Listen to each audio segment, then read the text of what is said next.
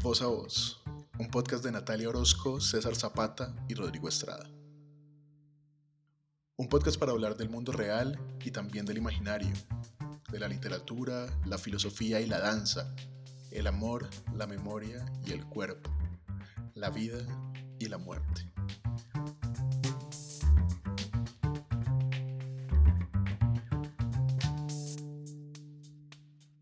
Acompáñanos en Voz a Voz, en mil direcciones diversas.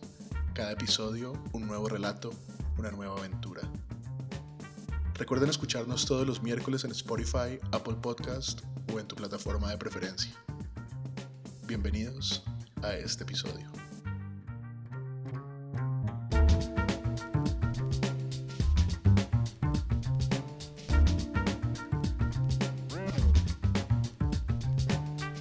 En la carpa oscura, agobiada por el calor, el sonido del mar y la culpa, recordé además la conversación que había escuchado por casualidad entre mi abuela y la vecina. Yo no la veo afectada por la muerte de su mamá, no se le nota nada, decía con un cierto tono de reproche en la voz. Mi abuela se limitó a contestar de manera cortante. La procesión va por dentro. No me quedé más tiempo tras la puerta. Me bastó lo poco que escuché para descubrir que era posible que se me juzgara por cómo expresaba mi dolor. Creía que de mí se esperaba, pasado el entierro, fuerza y compostura, pero con el tiempo supe que a veces lo que la gente quiere ver es dolor y llanto. Estar seguros de que estás sintiendo lo que ellos creen que es correcto sentir en un momento así. La fortaleza, finalmente, termina siendo una debilidad o percibida como un defecto no solo no te consuelan, te culpan. Hola, hola, bienvenidos, bienvenidas al episodio número 13 de Voz a Voz. Soy Rodrigo Estrada y me acompaña una vez más en la conducción de este episodio Natalia Orozco. Y bueno, después de haber andado entre los parajes del teatro, el clown, el performance, la canción, la danza, el land art, la filosofía, hoy vamos a regresar a la literatura. Esta noche vamos a estar conversando con una escritora. Ella es bogotana, publicado recientemente una novela cuyo título es Parece que Dios hubiera muerto. El fragmento que leí al inicio de este episodio es un extracto de esta novela y la autora que está hoy aquí con nosotros es Diana Ospina Obando. Con ella vamos a estar hablando sobre esta obra, eh, pero ojalá también, y esperemos que nos alcance el tiempo, sobre sus otros trabajos, sus otros espacios creativos. Diana publicó un libro de cuentos en 2017, Pasajeros en Tránsito. Es codirectora de la revista de cine Cero en Conducta y hace parte del equipo de la agencia de pedagogía Clicarte, en donde ha sido autora de diversas historias para niños y jóvenes, entre las que están la serie de La Aldea y los relatos del libro Guerra Voces, entre otros. Entonces, como ven, vamos a tener mucho de qué hablar, así que démosle la bienvenida a nuestra invitada. Mm, hola Diana, ¿cómo estás? Hola Rodrigo, hola Natalia, pues muy, muy contenta de estar aquí. De verdad, gracias por esta invitación. Qué placer poder hablar pues, de libros, de la palabra, de historias, en fin. Muy contenta. Bueno, Diana, qué chévere. Eh, hacía rato que queríamos hablar con vos. Habíamos eh, Natalia y yo leído eh, tu novela desde hace unas semanas y bueno, es, muy importante para nosotros que, podamos, eh, que puedas compartir con nosotros tus ideas y, y, que nos contes sobre tus, rutas y los caminos que has hecho. Entonces, como mencionaba al principio, pues tenés una obra con, con frentes muy diversos, ¿no? Además de la novela están las historias dirigidas a los, dirigidas a los niños, los relatos también que narran la guerra, ¿no? Estos trabajos me parecen que, tienen una vocación pedagógica, por decirlo de alguna manera. Están las críticas de cine también y está tu novela, que es un viaje más personal. Eh, quisiera que empezáramos por aquí. Quisiera que nos contaras eh, qué hay en tu novela y, y, bueno, qué ha significado también redactarla y publicarla, ¿no? Que la has publicado justamente este año, este 2021. Sí, em, bueno, ahí, hiciste como una aclaración, me parece a mí importante, y es como como diferenciar eh, los proyectos que hago de pedagogía y hablar de, de, la novela, yo incluiría en ese también el libro de cuentos como proyectos más personales, donde efectivamente, eh, curiosamente ahorita que estoy escribiendo la, la, segunda novela, pensaba un poco en eso, que cuando estoy trabajando en los textos que hago, eh, pues para, para, la agencia de pedagogía o eso, que no es que sea negativo lo que voy a decir, sino pues que toca trabajar así, pues hay una serie de documentos de base o una serie de, de textos o de investigaciones que nutren lo que hago y de ahí, o sea, eh, parto de ahí para pasar a la ficción, pero hay que tener como cuidado de no traicionar esas fuentes y precisamente ahorita que estoy en la escritura de la segunda novela es como, oh, no tengo que consultar a nadie ni a nada, soy libre, sí, de todo fluye eh, de otro sitio, de otro lado. Em, y lo que tengo más bien es todo el tiempo como conversaciones conmigo misma.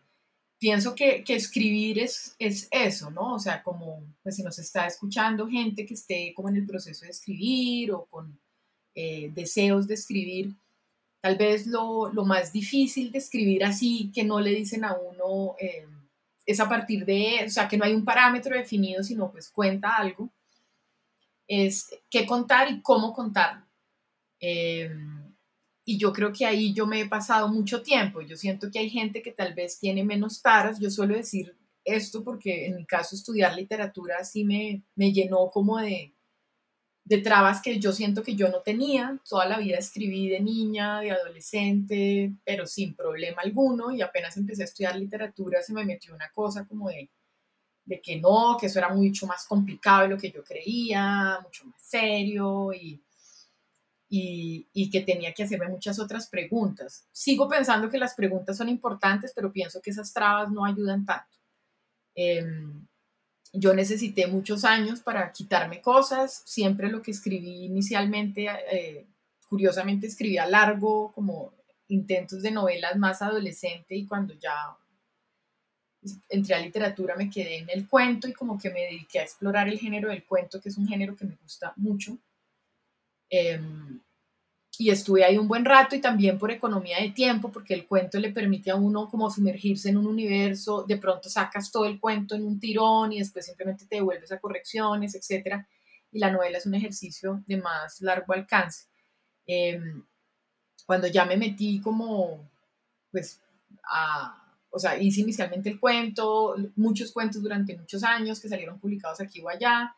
Eh, unos estaban inéditos y tuve la idea de, pues bueno, voy a agruparlos y buscar que sean editados estos cuentos, esto para llegar a lo de la edición de la novela, es porque yo sí siento que llego a, a, poder publicar la novela porque había publicado un libro de cuentos y ese proceso del libro de cuentos pues tuvo muchas aristas y bemoles, pues porque es lo que uno ha escuchado que sucede, o sea, mandarlo a distintas editoriales, no obtener respuesta algunas veces o tener respuestas negativas. El cuento es un género, eh, bueno, eso está de pronto quizás cambiando y tengo fe en que en Colombia eso esté cambiando, pero en general la gente compra más novelas que libros de cuentos. O sea, lo que más, bueno, lo que más se vende son otro tipo de libros, pero después si entramos en literatura sería... Eh, la novela, después los libros de cuentos y por desgracia abajo, pues poesía. La gente no compra tantos libros de poesía por desgracia. Estoy hablando puro de negocio. Em, y, y, entonces me descubrí realmente eso, lo digo casi que con sorpresa porque yo trabajo muchos cuentos con mis estudiantes, me parece que es fantástico y que los libros de cuentos son fantásticos y una gran riqueza y yo sorpresa no se venden tanto. Em, y finalmente la editorial Icono me dijo que estaba eh, interesada eh, ese proceso pues de, de, publicarlo, de las revisiones, eh, con Gustavo García, que es el, el editor, pues fueron súper... todo ese proceso yo lo valoro y lo agradezco mucho. Y ya sentí que cerraba mi capítulo de cuentos y que podía entrar en la novela, logré tener un año sabático. Esto suena que no hice nada más que escribir, pero no es posible cuando uno es mamá y tiene y pues trabaja igual con la agencia de pedagogía. Pero sí tuve como la, sobre todo la sensación de voy a abrir el espacio en mi mente para escribir esto que quiero escribir. Y ahí fue mi gran sorpresa. Yo tenía una idea para una novela y no fue lo que salió, para nada, pero es que ni cerquita sino empecé este relato, este, esta novela que va a hablar sobre entonces el duelo de un adolescente que ha perdido a su madre.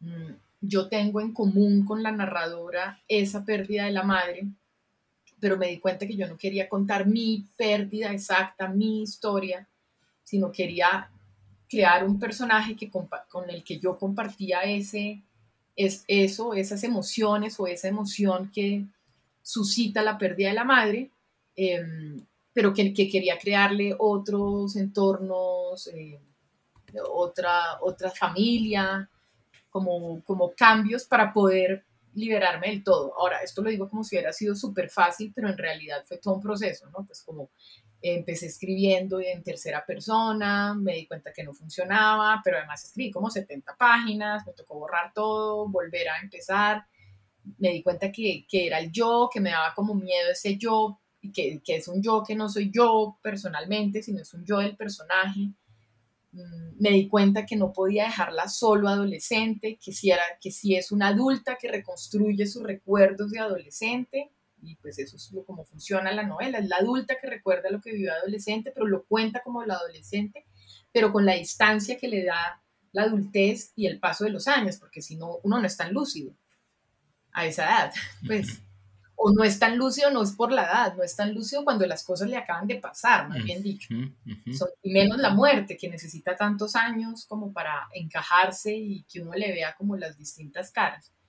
Y empecé a explorar ese universo precisamente del duelo pensando, bueno, esta es una adulta recordando su adolescencia y qué le va a pasar a esta adolescente eh, y que, con la que comparto esto, pero que lo digo, lo va a vivir de otra manera, pues porque tiene otra familia, eh, otra composición familiar, eh, otras cosas, otros tiempos, y me empecé a inventar, pues, a, crear esa ficción. Y, y, empecé a sentir que eso fluía en algún momento. Creo que, que ahí está como el tip que yo podría dar, es encontrar esa voz, y cuando uno encuentra la voz que quiere, pues ya como que todo encaja y fluye muchísimo más y cuando ya sentí, pero me demoré, o sea, la dejaba, me quedaba pensando, ¿y ahora para dónde va a coger esta mujer? Y no sé, y volvía y sabía que la quería mandar de viaje, pero no sabía dónde, o sea, fue como un proceso así, hasta que sentí que la terminaba, y ahí ya fue un poco, voy a decir, ahí sí ya fue más sencillo, porque de alguna manera ya se sabía que yo había escrito eso, y entonces ya por lo menos como que había como, en el, en el caso de Planeta, como una pregunta de, bueno, y usted está, sí, o sea, de pronto está haciendo algo y yo pues tengo una novela. Em, y, y, ahí fue todo ya mucho más fácil y mucho más rápido.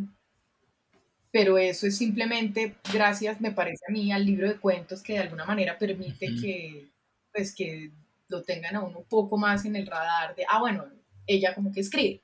Vamos a ver si de pronto está en otra y pues por lo menos que se ha leído, ¿no? El, el manuscrito, que es como el, el paso ahí a, a, a, atravesar. Y ahí ya fue más sencillo y pues ya el trabajo aquí es un proceso muy largo editorial en el sentido en que uno firma, pero pues eso toma meses. Yo me imagino en los libros de coyuntura no, o sea, si yo tuviera un libro voy a decir cualquier cosa, durante el paro nacional estoy escribiendo un libro sobre el paro nacional, pues obviamente lo escribo y sale ahí mismo, pues porque si no pierde todo el interés, pero en literatura sí hay unos tiempos mucho más largos, eh, que a veces para la gente desde afuera puede ser extraño, que uno voy a publicar algo cuando, no, dentro de un año, pero ya está escrita, sí, es porque son estos tiempos largos y hay unos tiempos de hablar con la editora, eh, de revisar cosas, de corrección de estilo, de escoger la carátula, en fin, hay unos procesos ahí más largos, pero bueno, una felicidad enorme ver la novela y una sensación muy particular de, del diálogo con los lectores, por ejemplo, tener la posibilidad de estar hablando con ustedes sobre ella, o sea, me parece, todo me parece mentira. Después de tanto tiempo de soledad, porque uno pasa mucho tiempo metido en ese universo solo, nadie entiende en qué trip anda uno rarísimo, uno ahí atorado en una página que no ha podido resolver y nadie entiende nada y pues es, normal y de pronto es como, como que me hablan de eso y me, y me cuentan las lecturas, es, es, es, sí, es como un hijo que creció y se fue y anda solo y hace unas cosas que no me imaginaba que podía hacer además. Sí, Diana, mira, eh, decís que, que en realidad tenías una otra idea eh, diferente a la, que, a la que terminó abriéndose paso. Digamos, la novela pareciera haber tenido voluntad propia y haber surgido, digamos, por su propio deseo de, de surgir. Eh, luego, vos también, ¿cómo, cómo lograbas eh, manejar o controlar esta idea de que estás narrando en primera persona, estás creando un, un personaje, pero eh, que tiene unas características o ha tenido unas vivencias muy similares a las, a las de la autora, a, las, de vos, a las que has tenido vos misma. Eh, ¿Hay control sobre eh, en ese proceso o, o, simplemente emergen, emergen estos sentimientos, emergen estas ideas? ¿Cómo se va entretejiendo como, como esa, esa relación entre la autora y, y la narradora? Que son, digamos, dos entes diferentes, pero que tienen eh, muchas similitudes. Haces una súper pregunta, ojalá existieran como fórmulas. En mi caso, yo siento que en mis procesos creativos hay como dos opciones, o es más o menos lo que estoy, estoy, estoy tratando de ver, es que es como que a veces uno no se sienta a, a pensar cómo exactamente hace ciertas cosas, ¿no? En ese sentido, la docencia o enseñar es un súper ejercicio para explicar cosas, ¿no? Que uno a veces eh, no se ha sentado a pensar y un día dice, va a tener que dictar una clase sobre esto y es cómo diablos explico esto.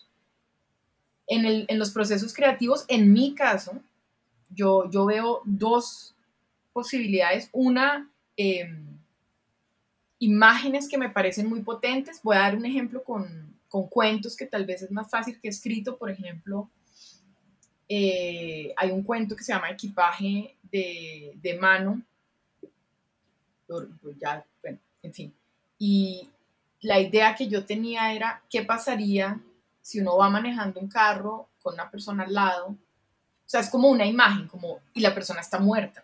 O sea, tener un muerto al lado que está ahí, que yo sé que está muerto, pero yo voy manejando el carro la persona que está al lado mío está muerta y por qué estaría muerta, o sea, como que la imagen me parecía como poderosa, eh, tremenda.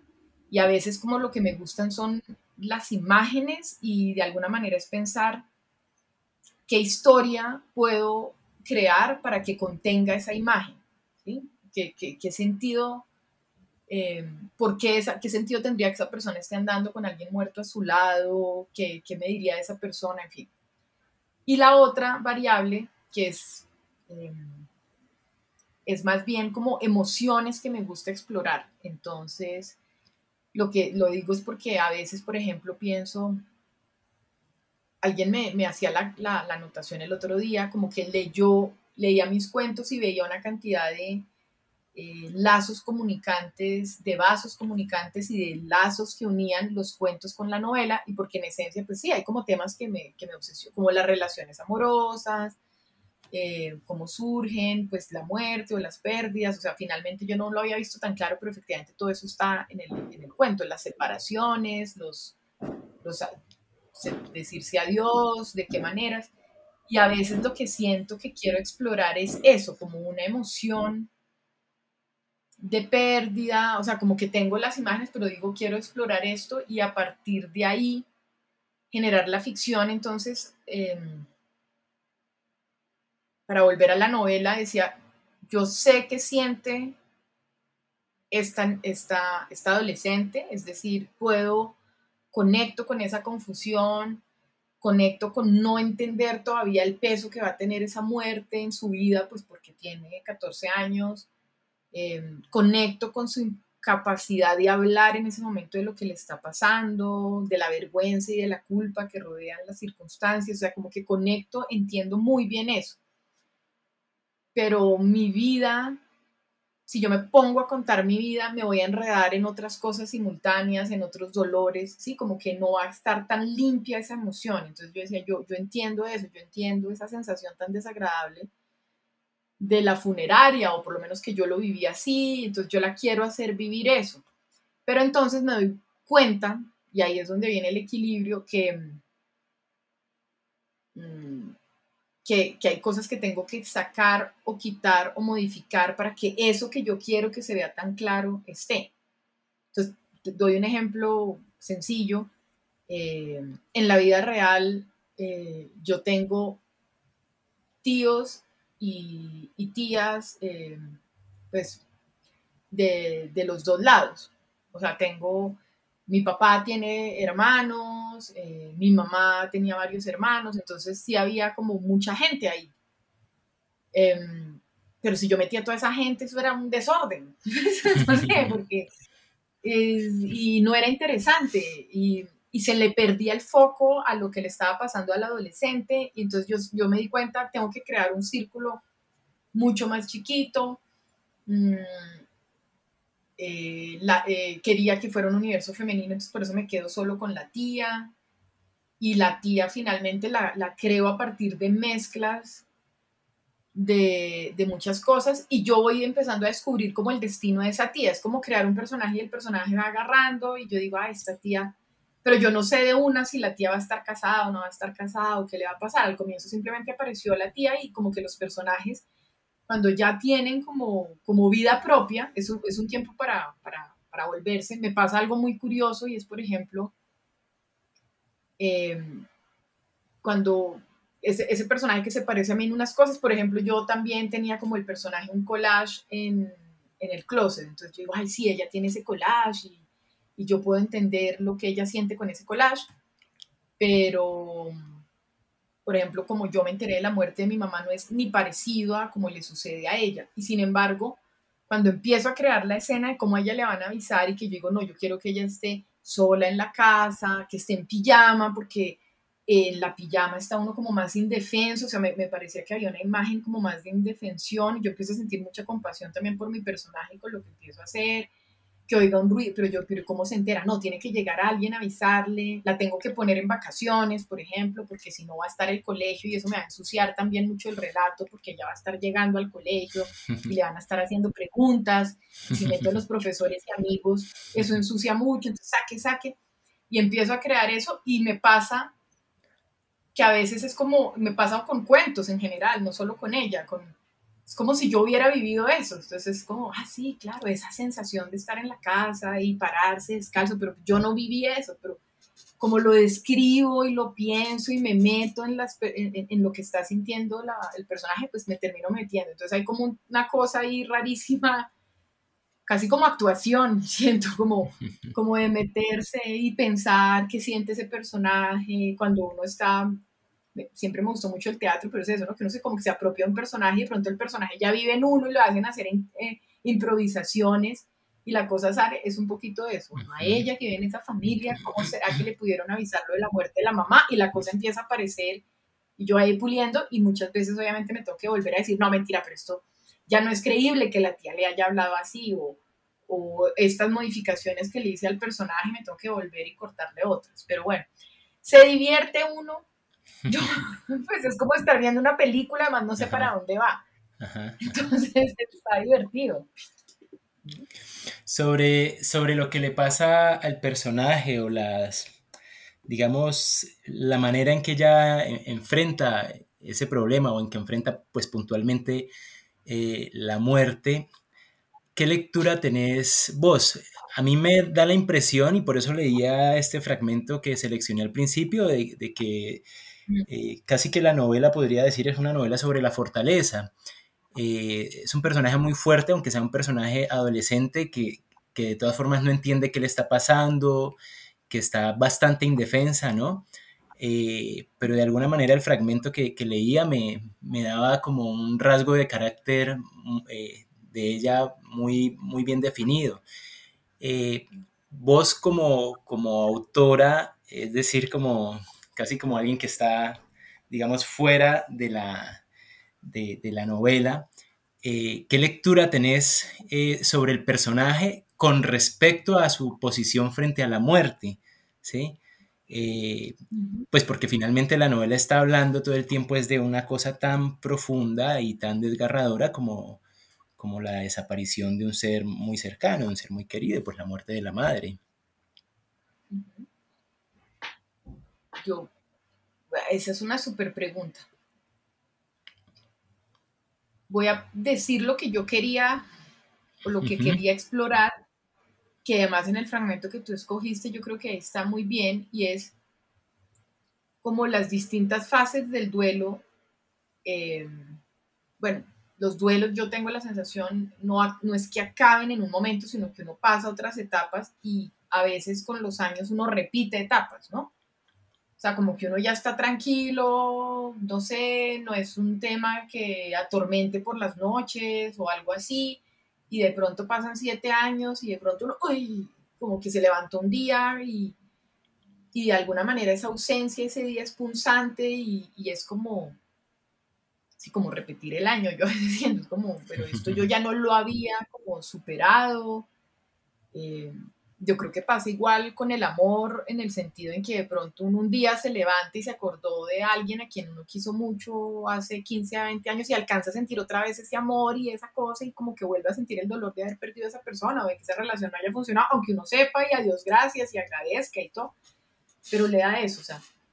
Y, y quería mostrar, pues claro, yo estoy muy centrada en, en los días eh, que suceden, o sea, que vienen después de la muerte eh, y yo estoy de acuerdo contigo en que el personaje es fuerte porque eh, probablemente por la personalidad que tiene, etcétera, pero también porque todavía no entiende lo que le está pasando, o sea, como y porque la muerte, y hay que decirlo, esta muerte en particular está rodeada de una serie de silencios y de misterios que implican también unos códigos extraños. Ella, ella entiende que hay algo ahí medio como vergonzoso o algo por lo que ella se siente culpable, entonces tampoco hay como esa tranquilidad y la gente que se acerca a consolarla tampoco sabe mucho qué decir y qué hacer, entonces como, como en estos no dichos de, esta, de este duelo, creo que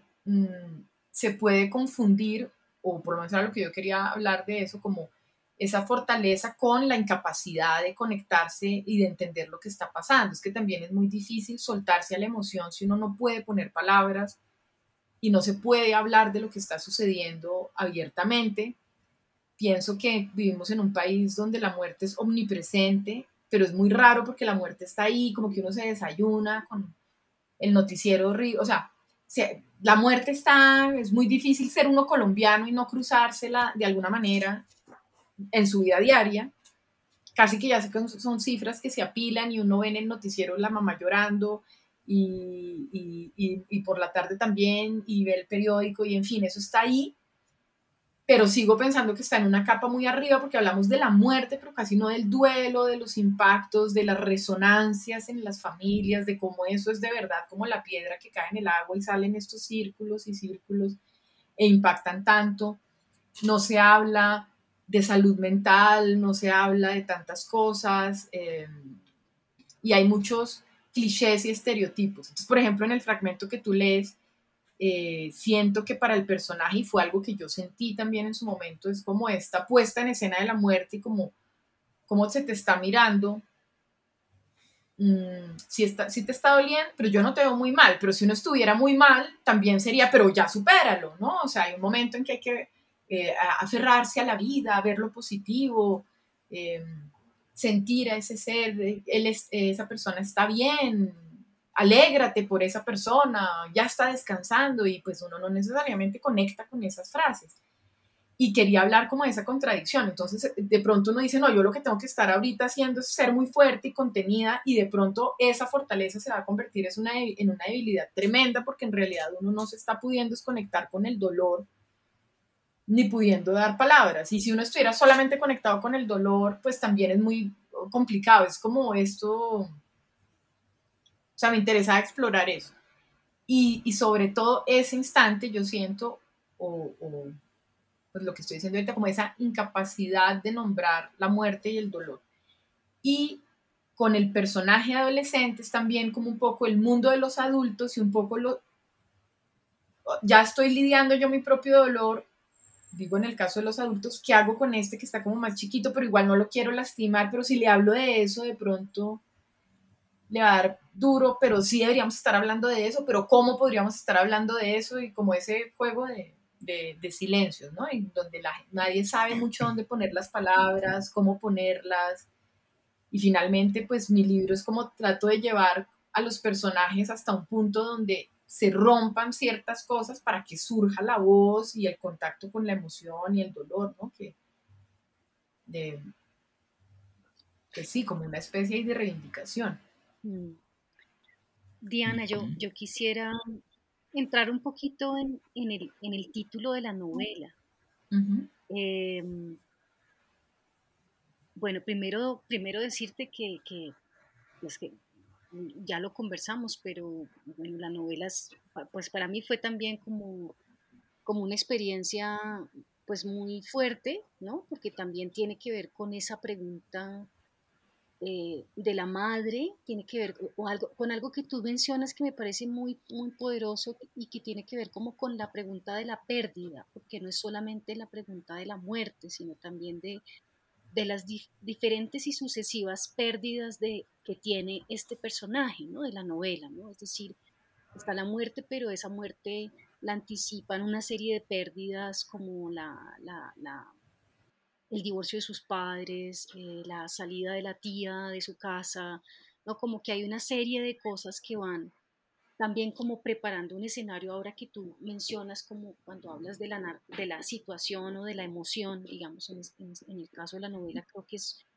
creo que aparece mucho ese lugar de esa construcción de la emoción, ¿no? del, duelo como, como lo estás mencionando.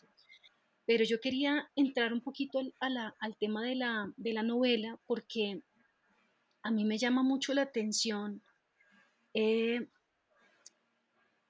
la novela Parece que Dios ha muerto, que entiendo, yo no leí el libro de Eduardo Salamea, pero entiendo que es, una, es una acotación al libro de, Cuatro años a bordo de mí mismo. Pero, y, y, cuando la mencionas, la mencionas porque estás también trayendo como esta experiencia tan em, esta experiencia radical y tan interior que tiene que ver con el silencio, ¿no? con el silencio que viene después de la muerte. Pero al mismo tiempo yo me hacía la pregunta un poco porque, porque también cuando, cuando, cuando estaba volviendo otra vez sobre tu novela para nuestra conversación de hoy decía, pero ¿será que esa, esa frase también tiene que ver como no solamente ese, ese, Dios que ha muerto, ¿cuál es ese Dios que ha muerto? Porque aquí muere la madre, ¿no?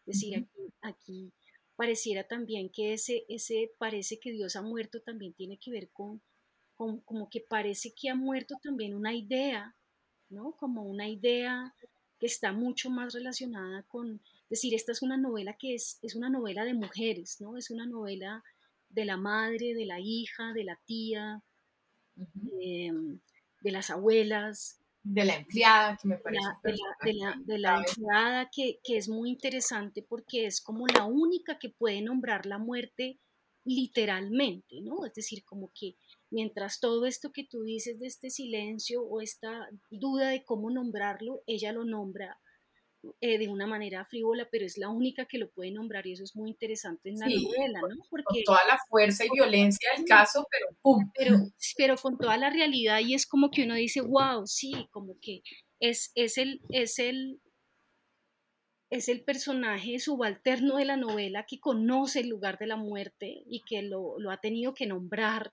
como tantas veces, ¿no? Digamos, en la realidad. Pero entonces me preguntaba mucho si ese, ese parece que Dios ha muerto también tiene que ver con el llamado de un, como de la muerte de una estructura. Yo pienso como la muerte de una estructura patriarcal en el sentido en que aquí son unas historias de unas mujeres, ¿no? Donde, donde hay un hombre que aparece de vez en cuando, pues digamos, que no, digamos, no tiene una presencia eh, tan poderosa como la tienen, digamos, estas mujeres. Entonces me, Quería preguntarte un poquito si hay ahí resonancia en eso, o cómo, cómo llega ese, ese, ese lugar de ese título. Ese, eh, bueno, lo habíamos conversado un poco entre nosotros.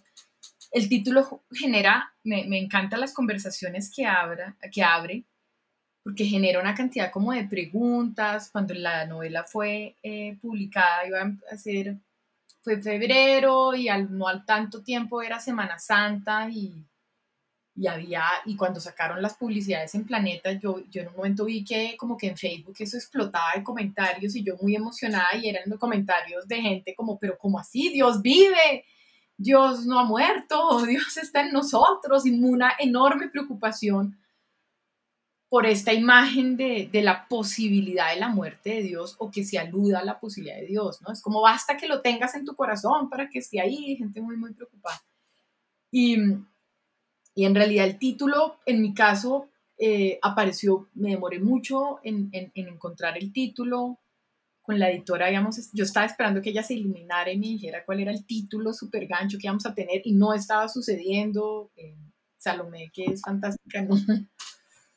No, ella no, no encontrábamos porque a veces hay una frase en el libro que funciona y aquí no, hasta que yo em, en esos, ¿no? Uno, uno le preguntan si está trabajando en la novela y uno a veces dice que todo el tiempo estoy trabajando, no sé cómo explicar que yo me acuesto y estoy ahí, por ejemplo, en esa, en esos, en esa época yo pensaba, volví a, a releer poemas que me gustaban, cosas y no encontraba, y de pronto me vino clarísimo esta novela, efectivamente, cuatro años a bordo de mí mismo, y esa frase que yo había notado, que como tú comentas, tiene que ver con el silencio, porque la frase entera es que el silencio es tan grande que parece que Dios hubiera muerto. O sea, y recordé el momento en que leí la novela y recordé un momento específico durante un viaje que había un silencio enorme y que tuve esa sensación, que yo sentía que Salame había logrado captar un momento en el que uno se siente infinitamente solo porque efectivamente siempre hay un pequeño ruido, siempre hay algo, pero que el silencio total uno no lo conoce y que si, si existiera ese silencio total, habría de pronto una sensación de orfandad muy grande, ¿no? Como de estar uno solo en el mundo. Y cuando recordé esa sensación de estar en ese espacio completamente en silencio, que era en la mitad de la naturaleza, pero no se oía nada y como, como un espacio donde no hubiera, sobre todo que en la naturaleza yo sí siento que yo me conecto como con algo superior, llámelo cada cual como lo quiera llamar, yo, yo en la naturaleza es como que digo, ay, sí, todo tiene un orden, todo tiene un sentido, pero que la naturaleza estuviera quieta y me provocara esa sensación. Y yo acabo de decir la palabra mágica, yo sentía que había una enorme orfandad. Y para mí la frase ahí, eh, me acuerdo que cuando le dije a la, a la editora, me decía, pero suena raro, sobre todo porque mira que tú lo corregías al hablar, tú dices, parece que Dios ha muerto, y ella me decía, es que así debería ser, y yo no, es que la frase es hubiera muerto, suena más raro, suena como más intrincado, pero es que es como la posibilidad de la muerte. No ha muerto en la vida real, es, es, la posibilidad y es el instante en que uno cree que está muerto, pero no puede ser que esté muerto, ¿no? Em, y yo le decía, no, este es porque para mí era... Eh, cuando, cuando ella me decía, no sé, yo le dije, es que es la muerte de la madre, es que, es que la muerte de la madre va a traer este silencio porque no se puede hablar de esa muerte, porque además trae, la muerte trae silencio, porque cuando una persona muere, em, siempre hay silencio, no estoy hablando solo de que no se hable de eso, sino que esa persona que hablaba por las noches y escuchaba su voz, esa persona ocupaba un espacio, esa persona hacía una serie de ruidos y ahora solo está el silencio donde antes estuvo esa persona y por eso ponía a la, a la, protagonista a pensar en esa frase frente al ataúd de la madre, que es como, pienso yo, cuando uno va a un entierro y ve el ataúd, es como la materialización de la muerte, así no vea el cuerpo, sabe que adentro está el cuerpo y es como que ese cuerpo está en silencio. O sea, esa persona ya no te habla, esa persona ya no se mueve, esa persona ya no está ahí. Em, lo pensé así, pero la lectura que haces me parece super, supremamente interesante también como, sí, como esta, eh, esta, esta lectura que estás haciendo, como este círculo de mujeres, donde Dios tampoco está, o como una figura central que organiza este, o sea, a mí, a mí en el texto me, me resonaba mucho porque es, vuelvo e insisto un poco con eso, no, no es Dios está muerto, mm, eh, no, no es eso, es la apertura de la posibilidad de que eso esté pasando y que eso genere una sensación de, soledad o de desbarajuste o, de lo que sea, que finalmente en la lectura que tú haces, em, las mujeres de la historia, cada una va a tener que contemplar cómo se le desvanece en sus mundos conocidos. Yo siento que la madre tiene también un propio proceso de pérdidas profundas que la lleva a unos lugares muy particulares. La, la tía, sin duda alguna, la, la empleada habla, ¿no? Uno, uno, uno, esa empleada también la siente muy sola, no quiere perder ese trabajo, pero eh, tampoco sabe cómo relacionarse, es una eterna solterona, uno lo incluye de una ahí por las cosas que cuenta, solo tiene sobrinos, esta es la que no se casó porque ha estado cuidando hijos ajenos, o sea, sí, sí siento que hay muchas mujeres ahí vinculadas con pérdidas profundas, con mundos como que se deshacen. Me gustó la lectura. Bien. Diana, hablando eh, de desapariciones, vacíos y muertes, me gustaría que, eh, que, retomar, que, que, pasáramos a hablar de este otro trabajo que has venido realizando con, con tu agencia eh, y, y, también a través de la Comisión de la Verdad, ¿no? Tiene que ver con, con haber recogido estos relatos de la guerra, ¿no? Que esto supone que has tenido que estar en, en contacto directo con todo ese territorio, con todo ese, ese, universo tan desgarrador y tan doloroso. Eh, eh, ¿Qué ha significado? Háblanos, de, cómo, de, de, de, cómo ha funcionado ese, ese trabajo, eh, cómo ha operado, pues, sí, cómo, has logrado hacer todas estas recopilaciones y también qué ha significado para vos entrar en esos territorios tan sensibles.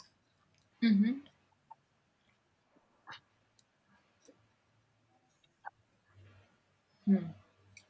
Ahí, ahí creo que a nivel creativo lo que tendría que decir de una, lo que para mí ha sido clave, pienso yo de la fortuna de escuchar las voces de, víctimas o de personas pues, que han vivido situaciones muy difíciles, em, es que siempre y, lo he dicho muchas veces cuando me han preguntado como amigos o algo, bueno, ¿y, cómo te fue con tal trabajo? Yo le digo, casi siempre contesto lo que uno se imaginaba que era, pues porque uno rellena eh, en su cabeza, no sé, si yo digo, no, eh, voy a ver a víctimas de desaparición forzada, por ejemplo, pues entonces uno se imagina, uno, uy, eso debe ser muy duro porque seguro se siente esto y esto, o, y se imagina uno cosas. Y lo que siempre me ha parecido impresionante al oír es que eh, en el relato aparece algo que a mí nunca se me había ocurrido que se sintiera, o sea, no que se sintiera, sino como unos giros o como unas maneras de ver las cosas o como que eh, no se me había ocurrido. Voy a dar un ejemplo porque si no va a quedar esto muy etéreo. Por ejemplo, ya que hablé de desaparición forzada, entonces yo digo, no, debe ser eh, con eso conecto muy fácil. Por ejemplo, qué angustia no saber dónde está un hijo mío, si está vivo o muerto. O sea, esa angustia, sí, como que me la imagino, la siento, me parece una cosa tremenda.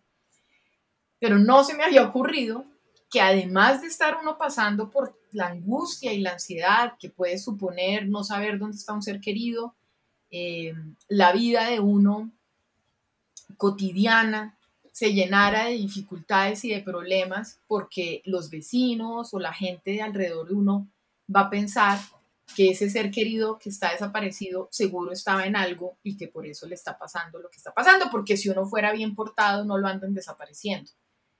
Y, que entonces además de cargar con el dolor de la desaparición del hijo este, o, del, o del ser querido, esté uno cargando con el estigma que le empieza a cerrar puertas o con que se rompen relaciones. O sea, eso no se me había ocurrido que fuera posible, eh, que a esa desgracia se pudiera sumar eso y los sentimientos y cómo eso afecta obviamente el interior de una familia eh, que se ve enfrentada a la pregunta de vamos a ponernos a buscar a esta persona porque estoy hablando, pues que de pronto eh, yo, creo que el que estoy oyendo va a decir, pero ¿cómo así alguien está pensando en ir a buscar? Lo que pasa es que estoy hablando de, de personas que llevan desaparecidas 20, 35 años. Y la pregunta es hasta cuándo va a buscar uno. Y hay en familias donde hay personas que dicen necesito pasar la página.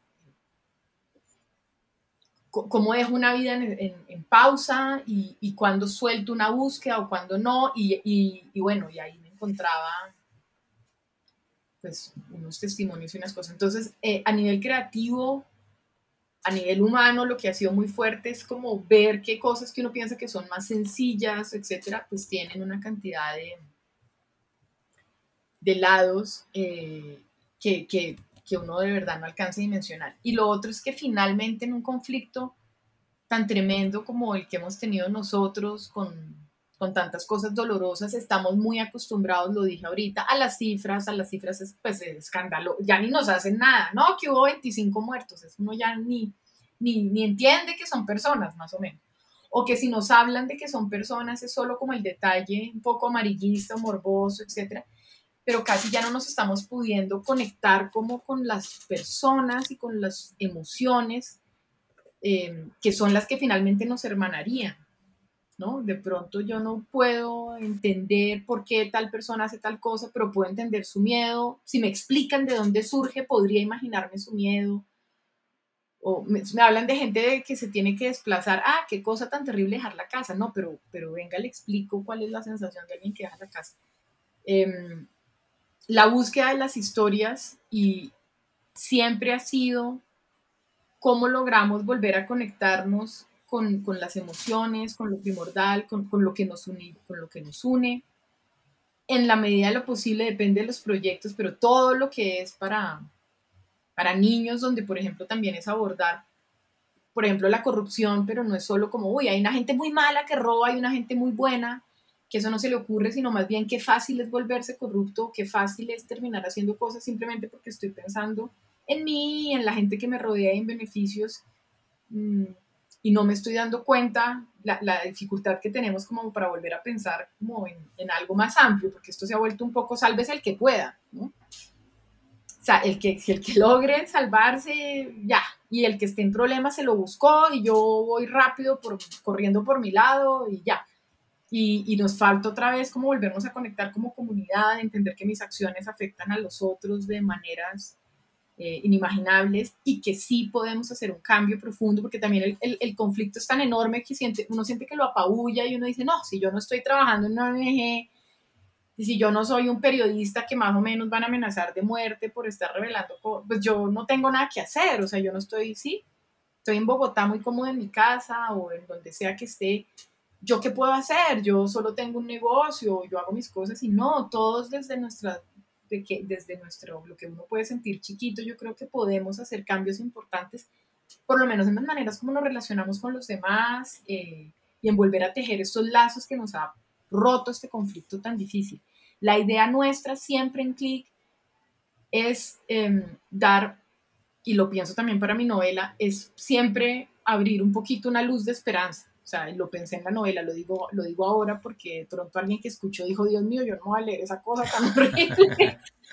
Qué angustia estar ahí en la muerte, pero digo, pues yo intentaba que hubiera momentos más ligeros y que sobre todo al final hubiera una sensación de, de, conexión y de esperanza y de que a pesar de la muerte y a pesar del silencio, a pesar del dolor, las palabras pueden volver, el amor nos puede salvar de otras maneras que no todo va a ser fácil, pero que ahí va a haber algo. Y lo mismo en, en lo que hacemos en Click siempre es, uy, un momento, esto está, empieza a estar muy oscuro, aquí tiene que entrar la luz y la esperanza, porque no puede ser, tiene, tiene que entrar.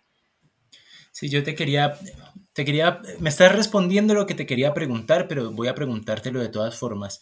Eh, y tiene que ver con que si se está logrando o cómo crees que se logre eh, que personas que han o que hemos estado en la periferia de ese conflicto, que de repente no nos ha tocado el conflicto de manera tan directa, eh, podamos empatizar y podamos sentir realmente lo que ha sido, lo que, lo que han sido estos horrores, ¿no? O sea, cómo, cómo lograr que, que, las personas eh, eh, de verdad podamos entender qué es lo que ha sucedido ahí. Y te lo quería preguntar también desde tu rol como profesora, porque también trabajas con, como profe de, chicos, de jóvenes, y eh, estos trabajos, tanto, tanto los que son sobre el conflicto, pero también los, los trabajos, eh, las, las, obras que han creado eh, dirigidas a niños, ¿no? Hablo de, de, los episodios de la aldea pues están, eh, están queriendo cumplir esa función, ¿no? De acercar a las personas a sensibilizarse frente a,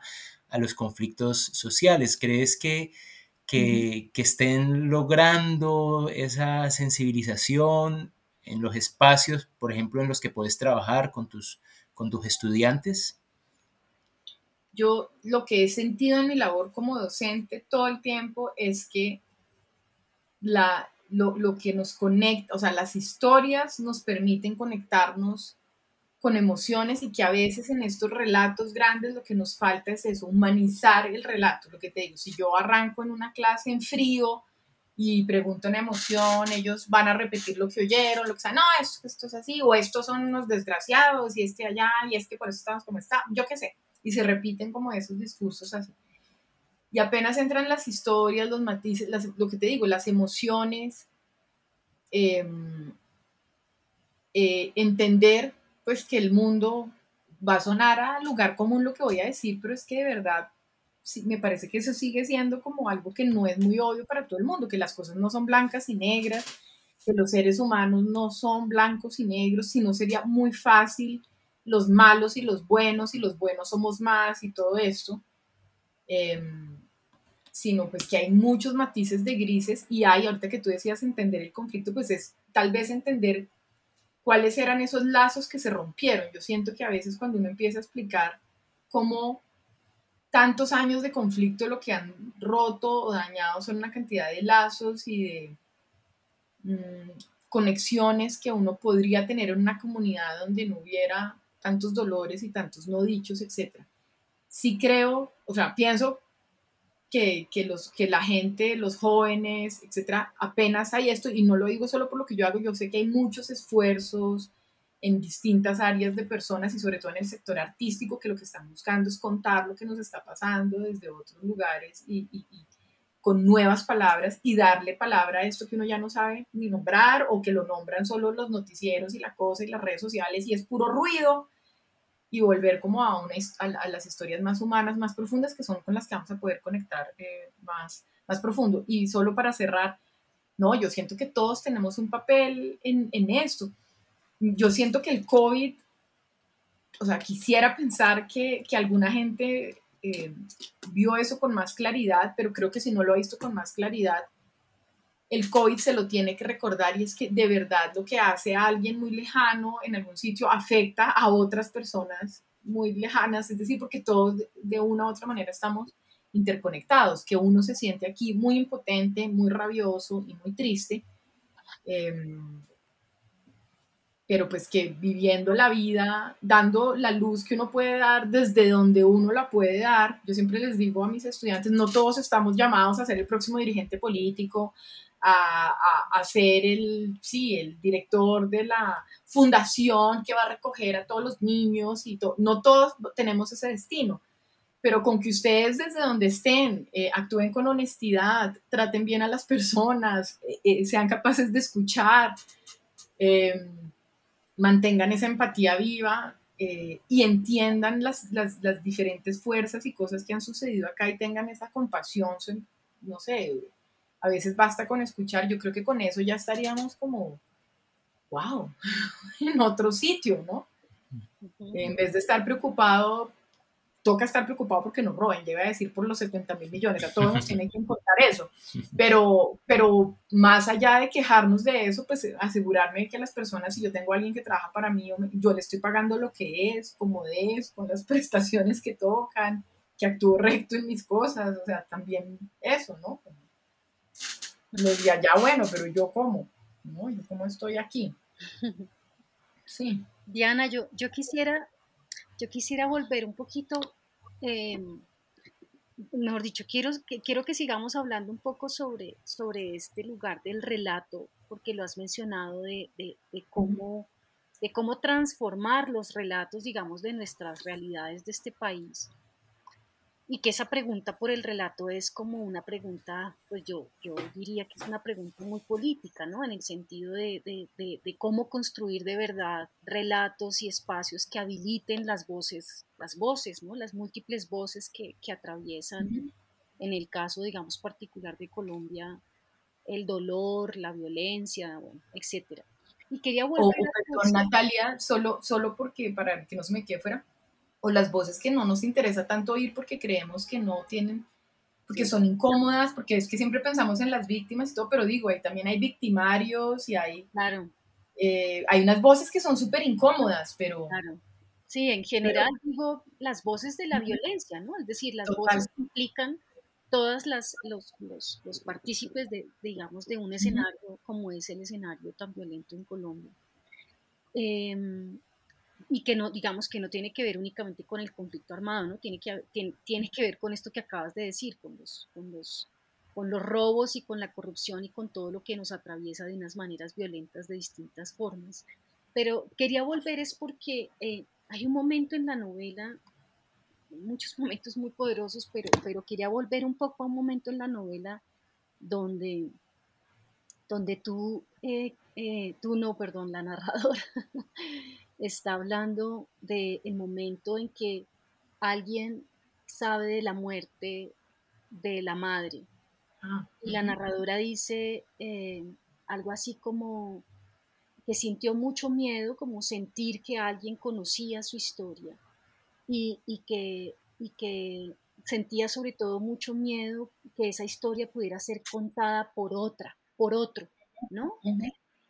y, eh, digamos muy bello porque cuando yo leo, vuelvo otra vez a la novela, digo, wow, es, es la historia también, la narradora finalmente es la otra, porque es la madre, es decir, es, yo siento mucho que es no es tanto, es, es la hija, es decir, es la hija, digo, la hija está narrando en, en, cuento, la hija está narrando la muerte, pero, pero esa hija está narrándola desde su ser madre, su ser madre que está buscando su ser mujer.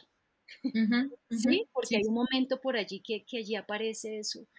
Entonces, eh, nada, eh, más que una pregunta, es como un comentario que me, que me parece muy, muy, digamos, muy bello, muy poderoso, digamos, esa pluralidad de voces en esa misma novela, donde está la hija, pero es, es la hija, pero vista desde, desde la madre, es decir, desde un tiempo que ha pasado, ¿no? Y que esa madre ya, digamos, esa hija se ha convertido en madre, pero además esa madre ha recuperado su lugar de mujer, es la sensación que yo tengo, digamos, también en la escritura de, de parece que Dios hubiera muerto y entonces me pregunto por, la, por el relato, por la voz, por la voz que, que, que, construye las historias, ¿no? Digamos, y en este caso volviendo otra vez a este trabajo pedagógico o a este trabajo con la Comisión de la Verdad, ¿qué significa contar la historia por otras voces? ¿no?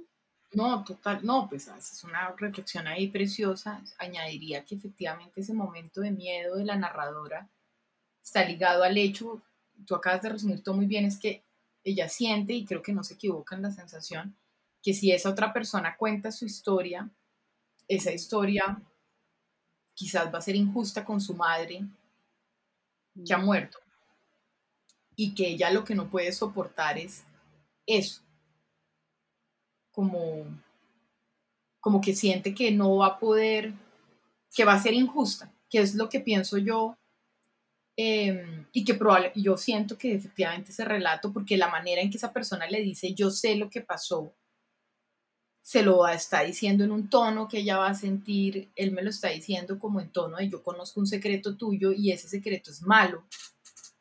Em, y debería avergonzarte em, y hacerte sentir mal. Y ahí está todo. Y mira, finalmente lo bonito que dices es que eh, de alguna manera el hecho de que la narradora cuente su historia, y ahí pienso yo en lo que tengo en común con la narradora, em, finalmente yo nunca había pensado hablar de la muerte de mi mamá, jamás, nunca pensé que eso fuera un tema literario.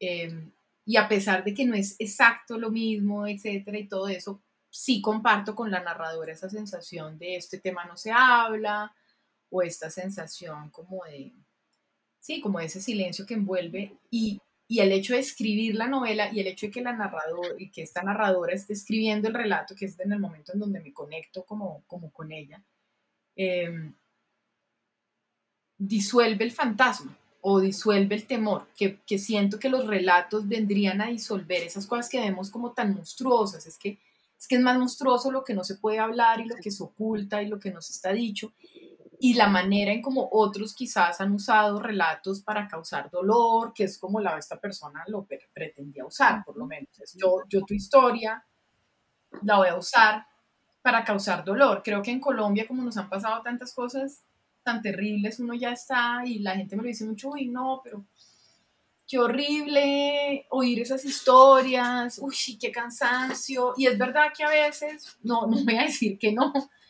eh, pues a veces cuando oído ciertas cosas y todo, no sé qué diciendo, Dios mío, pero también he encontrado eh, que, que, me dan me han dado un entendimiento distinto del otro, de los otros, de los dolores del país, de comprensiones, de empatía. O sea, que no necesariamente esto tal vez un llamado como no temer, porque finalmente en la novela está eso, o sea, también como, como temer el relato completo, ¿no? Como que a uno le cuenten, lo que va a liderar finalmente la protagonista del padre es poder decir lo que pasó.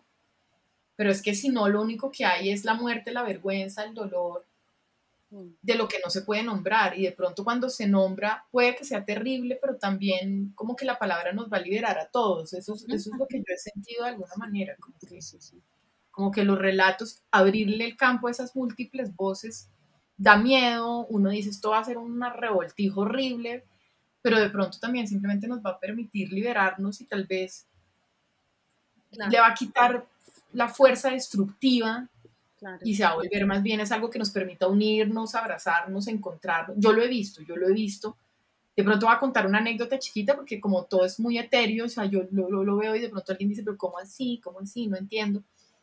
Em, este relato yo creo que lo resume perfecto. En, un encuentro eh, que estuve con víctimas de violencia sexual, una mujer contaba que la había, que la había violado la guerrilla y era un relato muy desgarrador y ella sabía que el día del encuentro, los victimarios, pues del encuentro que ya iba a ser grande la Comisión de la Verdad, iba a haber representantes de la guerrilla, porque la idea es que invitaban a victimarios. Y ella decía, yo no sé si soy capaz de estar parado frente a nadie que sea la guerrilla, o sea, me, me infringieron, me infligieron un dolor tan terrible que yo no me siento capaz de estar ahí contando mi historia con esa gente y como de solo pensarlo, me da una cosa terrible. Ella terminó de hablar y pues el relato era muy conmovedor y todo. Y se paró otra mujer y dijo, te acabo de oír, yo te quiero contar. Eh, y ella empezó a contar su historia y su historia es que a los 12, 13 años la guerrilla la había reclutado a la fuerza. Y ella fue guerrillera muchos años de su vida. La fuerza. Pues, o sea, qué poder de decisión tiene uno a los 12, 13 años y ya se quedó, la, le hicieron como cuatro abortos en la selva, a la fuerza, violentísimos, perdió la capacidad de tener, tuvo un hijo que le, le obligaron a abandonar, ya contó su historia y lo que, lo que más impactaba es que ella en un momento contó, a mí me obligaron a ver cómo violaban a civiles, o sea, los guerrilleros a veces violaban mujeres y yo, a mí me obligaron a verlos violar a estas mujeres. Y ella contó eso para decirle, eh, yo estoy contando esto porque te quiero pedir perdón a ti, en, a nombre de todas las mujeres a las que yo no pude defender, porque yo no las pude defender. Entonces, de pronto esto tuvo un giro tremendo porque ella estaba pidiendo perdón, pero la otra se paró de una y dijo, tú no me tienes que pedir perdón, acabo de entender que tú eres víctima como yo lo fui.